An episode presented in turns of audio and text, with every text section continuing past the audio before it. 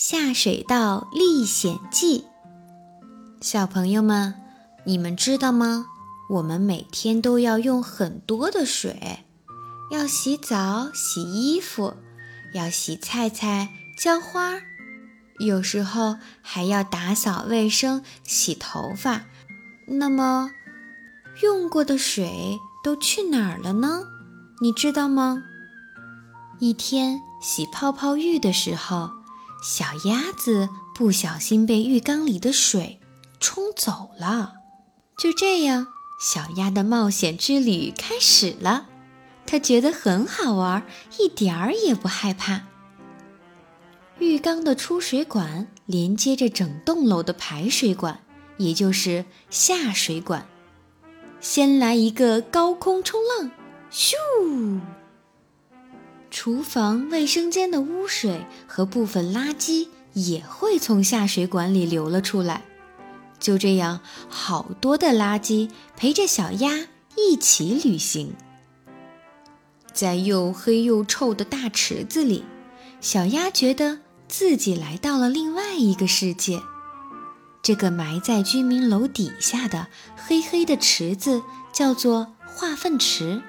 里面挤满了好多垃圾，臭烘烘的。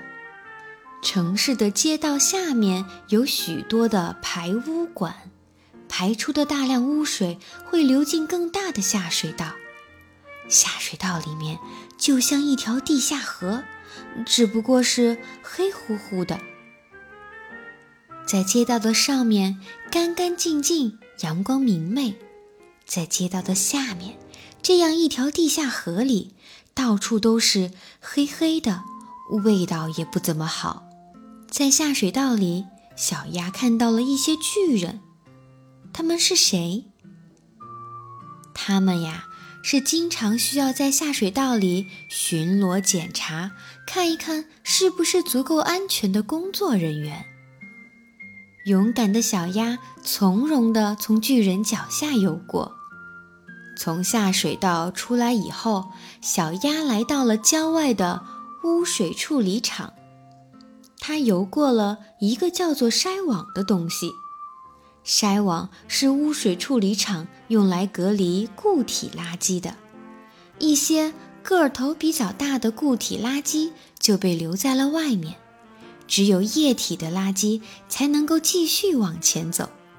就这样，小鸭进入了只有胜利者才能到达的地方。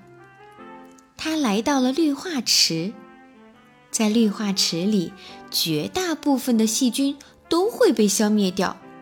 小鸭谦虚地接受了细菌发出的噼啪喝彩声。现在，小鸭变得和从前一样干净又漂亮，在干净的池子里开心地玩儿。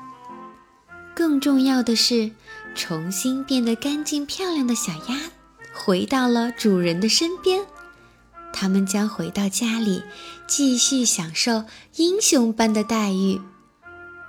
好啦，小朋友们，我们一起再来回顾一下，英雄小鸭到底经历了什么呢？第一关，它被从家里的浴缸冲到了下水管。进入了化粪池，又来到了污水管，在地下河勇往直前，终于在污水处理厂，他穿过了筛网，进入了胜利者的领地——爆气池和氯化池。在爆气池里有许多的细菌分解污水中的有机物，所以这个池子会不断的冒着泡泡。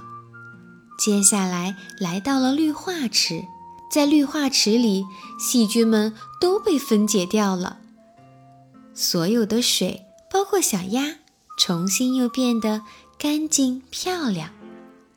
这个就是小鸭下水道历险记，同时也告诉了我们污水到底去哪儿了。小朋友们都知道了吗？